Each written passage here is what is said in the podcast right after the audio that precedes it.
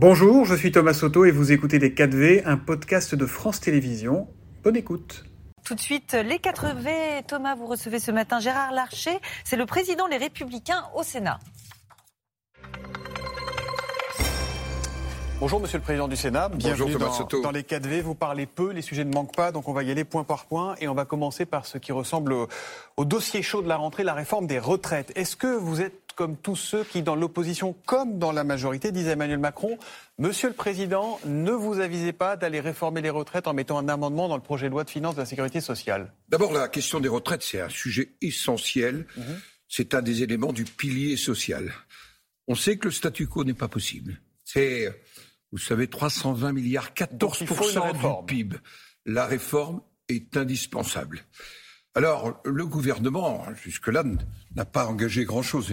Il est même plutôt confus. On est à une semaine du dépôt du projet de loi de financement sur la sécurité sociale et on ne sait toujours pas s'il introduira les éléments de la réforme des retraites dans le projet de loi de financement de la sécurité sociale, mmh. euh, si soit il euh, prépare un texte ad hoc. De toute façon, de toute façon, nous, au Sénat, nous aurons le débat sur les retraites, plus que le débat, puisque depuis trois ans, nous avons un amendement qui nous vient de la Commission des affaires sociales, et notamment du rapporteur spécialisé sur ce sujet sur les retraites. Nous aurons ce débat. Donc le gouvernement, soit il dépose un texte ad hoc, euh, soit il l'introduit euh, dans le PLFSS. Et vous dites quoi, vous alors? Vous dites il faut. Réforme indispensable. Oui, mais dans le PLFSS ou pas? Écoutez, c'est le gouvernement qui doit faire le choix. D'accord. C'est lui qui propose. Et il a en plus l'arme absolue qui s'appelle le 49-3 vis-à-vis de l'Assemblée mmh. nationale. Il ne l'a pas vis-à-vis du Sénat. Vous savez comment François Bayrou appelle ça? Il appelle ça un passage en force. Écoutez, je comprends François Bayrou. On vient de le nommer comme secrétaire général du CNR qui doit être un grand lieu de dialogue. Et voilà qu'on parle d'un 49-3 sur un sujet social majeur. Donc je comprends sa réaction. Et l'impression de s'être fait avoir, vous pensez, avec le CNR Écoutez, je n'en sais rien. En tous les cas, nous, nous, au Sénat, nous assumerons nos responsabilités. Réforme des retraites indispensable, pilier social. En même temps, nous devons débattre des carrières longues, de la pénibilité. Tous ces sujets euh, ont déjà été traités au Sénat depuis trois ans. Hmm. C'est quoi l'âge légal euh, qu'il faut, il faut le repousser à combien? Personne ne veut le dire. Tout le monde se cache. Mais non, je ne le cache pas. je reprends l'amendement de mes collègues sénateurs progressive, 62 vers 64 ans. Euh, deuxième des choses, cotisation, nombre d'années de cotisation. Mmh.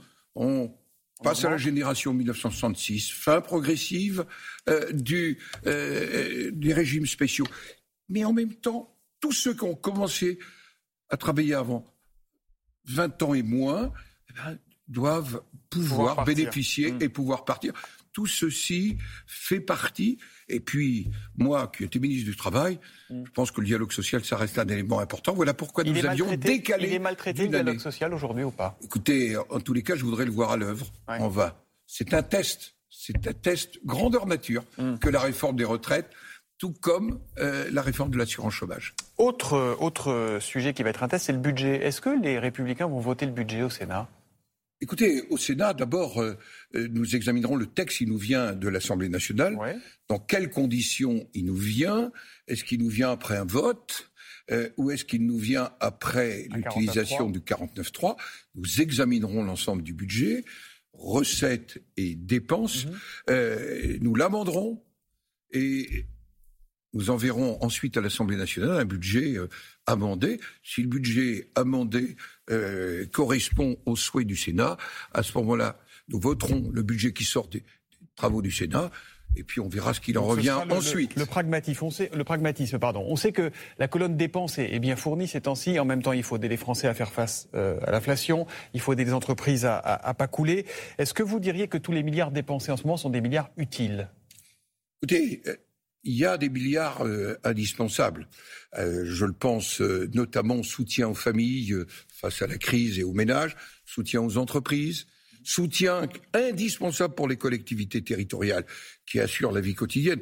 On a beaucoup parlé des piscines, mais la situation en termes de transport, en termes d'équipement public, nécessite un soutien en direction des collectivités territoriales. le, quoi qu'il en coûte est justifié encore aujourd'hui.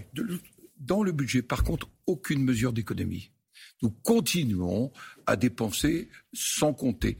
Et nous venons d'entendre la situation italienne. Nous ne sommes pas tout à fait là, mais il faut quand même que nous fassions extrêmement attention quand on est un endettement euh, qui est à plus de 115% euh, du PIB. Nous devons être attentifs. Et vous les faites donc, les économies? Vous les faites bah, Parce que tout le monde dit faut faire des économies. Dans une nouvelle organisation, notamment de l'État. L'OCDE, dans un rapport d'il y a quelques années, montrait que la, les surnormes en France, les surtranspositions, coûtaient chaque année 60 milliards d'euros. Et, et oui, nous pouvons de manière progressive retrouver une trajectoire qui soit plus Sarkozy le déjà en 2012, il avait construit sa, campagne 2012 là-dessus. Ça n'avait pas donné grand-chose. Euh, vous allez aussi devoir débattre sur l'immigration au mois de novembre, euh, avant euh, un projet de loi qui devrait en principe arriver en, janvier. Emmanuel Macron, il veut une meilleure répartition des étrangers sur le territoire français. Est-ce que ça vous semble être une piste intéressante? Il existe déjà. Ça s'appelle la répartition nationale des demandeurs du droit d'asile et d'intégration. Il y a d'ailleurs une planification qui a commencé en 2021. Donc rien de neuf sous le soleil? Euh, Le sujet, ce n'est pas ça. C'est la politique migratoire. Nous ne pouvons pas, j'allais dire, que parler de l'immigration, de la répartition mm. liée à l'absence de politique migratoire. Je rappelle que nous avons délivré plus de 270 000 titres de séjour en 2019. Nous allons avoir cette année plus de 120 000 demandeurs de l'asile. Nous avons un problème de politique migratoire, nous avons un problème de gestion de la migration. Il y a d'ailleurs un excellent rapport du Sénat. Mhm. qui me semble est en train d'inspirer le gouvernement, qui a été fait par le président de la commission des lois, François-Noël Buffet, et qui, par exemple, propose de simplifier, clarifier euh, le processus de délivrance euh, des autorisations de séjour, euh, des contentieux et de l'exécution réelle des obligations de quitter le territoire français sans politique migratoire. Volontariste, nous aurons un jour les votes de la Suède et peut-être, et je le regrette, dimanche, les votes de l'Italie. Ça veut dire quoi qu'Emmanuel Macron, avec sa politique aujourd'hui, est en train de préparer le terrain, Marine Le Pen? Voilà pourquoi il faut changer de politique. Voilà pourquoi il faut un texte migratoire. Hmm. Monsieur le Président du Sénat, un parlementaire, en l'occurrence un député, qui reconnaît avoir giflé sa femme, contre lequel la justice enquête, peut-il rester député? D'abord, les violences faites aux femmes c'est quelque chose, euh, j'allais dire, d'insupportable, mmh. euh, d'inadmissible. Attention, parallèlement, à respecter les principes de l'état de droit. Mmh. Rien a reconnu les faits. C'est ensuite, en attendant une éventuelle décision de justice, à lui de voir dans son éthique euh, personnelle et dans son parti politique quelle est la décision. Sachant que là, il a reconnu les faits, est-ce que vous pensez qu'il a sa place dans une assemblée? C'est pas à nous de décider. Mais le Conseil constitutionnel, je pense que personnellement, il doit réellement se poser la question. Et sa formation politique se poser la question. Euh, le cas de M. Bayou est différent. Hmm.